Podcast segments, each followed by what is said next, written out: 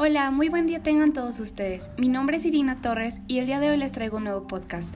Hoy hablaremos sobre la crónica de Caperucita. Se cuenta que Caperucita era una niña muy alegre y feliz, pero ella debía llevar galletas a la casa de su abuela, por lo que salió en camino. Mientras iba caminando por el bosque, escuchaba todo tipo de ruidos. Esto la espantó muchísimo, pero continuó con su viaje. El lobo del bosque comenzó a oler un olor extraño. Eran las galletas de Caperucita. Pero el lobo no quería las galletas, sino que la quería ella. Comenzó a seguirla por todo el camino, mientras que escuchó que iría a la casa de su abuela. El lobo se dio cuenta y decidió ir mucho más rápido que ella para poder llegar antes a la casa y sorprenderla ahí.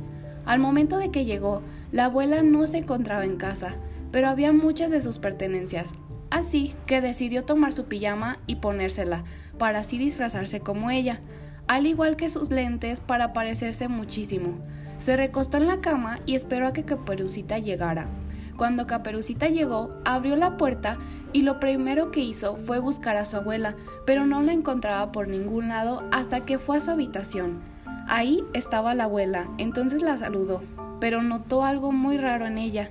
Era demasiado grande y tenía rasgos muy diferentes.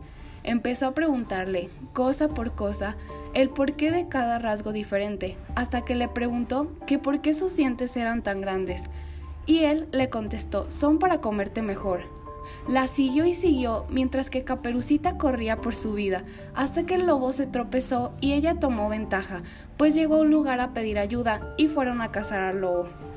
Esto sería todo por hoy. Muchísimas gracias. Nos vemos en el siguiente podcast.